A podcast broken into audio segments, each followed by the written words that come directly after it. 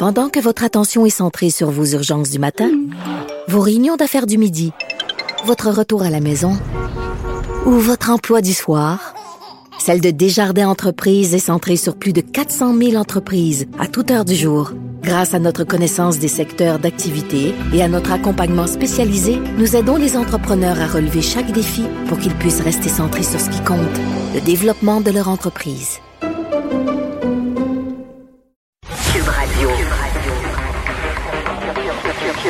Cube Radio.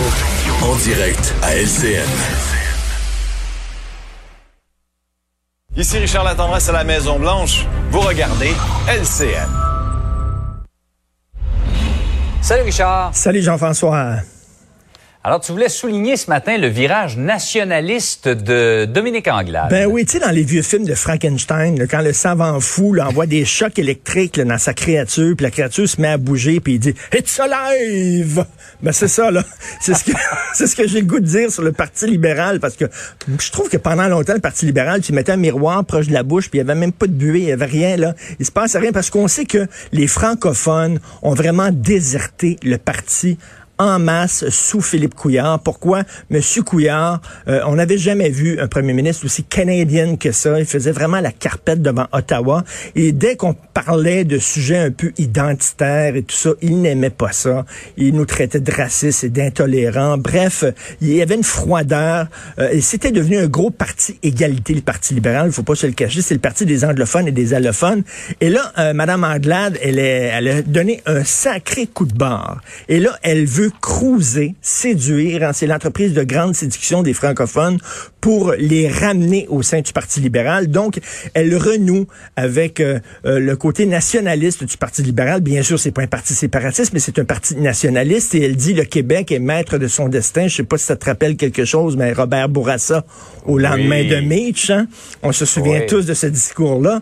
Donc, elle dit il faut arracher des pouvoirs à Ottawa euh, en matière de langue, en matière de culture. Il faut empêcher Ottawa d'empiéter sur nos champs de juridiction comme la santé. Bref, c'est la résurrection du Parti libéral. Et euh, ben, j'applaudis. Euh, Est-ce que cette entreprise de séduction-là des francophones va, fonctionner? Je le sais pas. Et en même temps, je parlais hier à Dominique Andelade ici à Cube Radio. Puis je dis, vous êtes un parti fédéraliste qui est nationaliste et qui euh, mise beaucoup sur la croissance économique. Ben, c'est la CAQ. Euh, Qu'est-ce qui vous distingue de la CAQ exactement? Elle a dit, nous autres, on est plus à gauche. Nous autres, on est plus environnement que la CAQ. Bref, est-ce que ce pari-là va fonctionner? Je ne le sais pas, mais je, ça va faire des Il parle échanges. de très- loin, en tout cas, Richard. Les derniers sondages, c'est quoi? 17-18 Ah ouais, d'intention de vote? Ils parlent de très loin, mais ils avaient, le- ils, avaient la nécessité, le besoin de donner ce coup de barre-là. Donc, c'est un pari que fait Mme Anglade, mais ça va donner lieu à des échanges très intéressants maintenant euh, en Chambre. Donc, euh, welcome back au Parti libéral. Par ailleurs, est-ce que François Legault est macho? En tout cas, la députée libérale Marie Montpetit euh, semble le soutenir. Écoute, c'est pas facile d'être un homme en 2020, OK? Tu t'assois dans le métro, puis tu t'écartes un peu trop les jambes, on dit que tu fais du manspreading. Quand tu expliques quelque chose à une femme, on dit que tu fais du mansplaining. Écoute, Ouais. bientôt, là, ils vont nous reprocher qu'on respire de faire du man-breathing. Je, je sais pas exactement c'est quoi. Mais bref, Monsieur Legault euh, a dit à Dominique euh, il a expliqué quelque chose. Il a dit non, non, vous comprenez pas, je vais vous expliquer, puis tout ça. Et là, Marie Monpetit a dit, mansplaining. Quand, quand un gars explique de quoi une femme, c'est comme ça.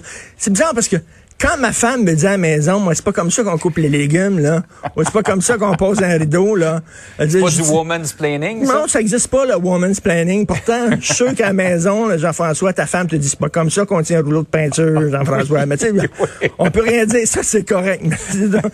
Tout ce que je dis, là, c'est que quand on se lance en politique, là, c'est ça la joute politique. On dit, de- un ministre dépose un projet de loi, l'opposition est pas contente, et là, tu dis, non, non, vous avez mal compris mon projet de loi.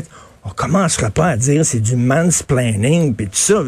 C'est comme Valérie Plante a dit vous me critiquez parce que je suis une femme. Non, Madame Plante, on vous critique parce qu'il y a tellement de cônes oranges à Montréal que j'ai l'impression de vivre sur la tête de Donald Trump. OK, c'est ça, là. C'est pour ça qu'on vous critique exactement. Donc, à un moment donné, il faut arrêter avec ces attaques de sexisme-là. Les femmes et les hommes sont égaux. Et en politique, on a le droit de les critiquer, puis on a le droit de, de se plaquer un peu, que vous soyez un homme ou une femme. Donc, il ne fait pas de mansplaining, là. Je m'excuse, mais Là, je fais du man Comme on dit, ce qui est bon pour Pitou est bon pour Minou. Exactement, tout à fait. Hey, Richard, passe une belle journée. Bonne journée tout le monde. Salut, à demain.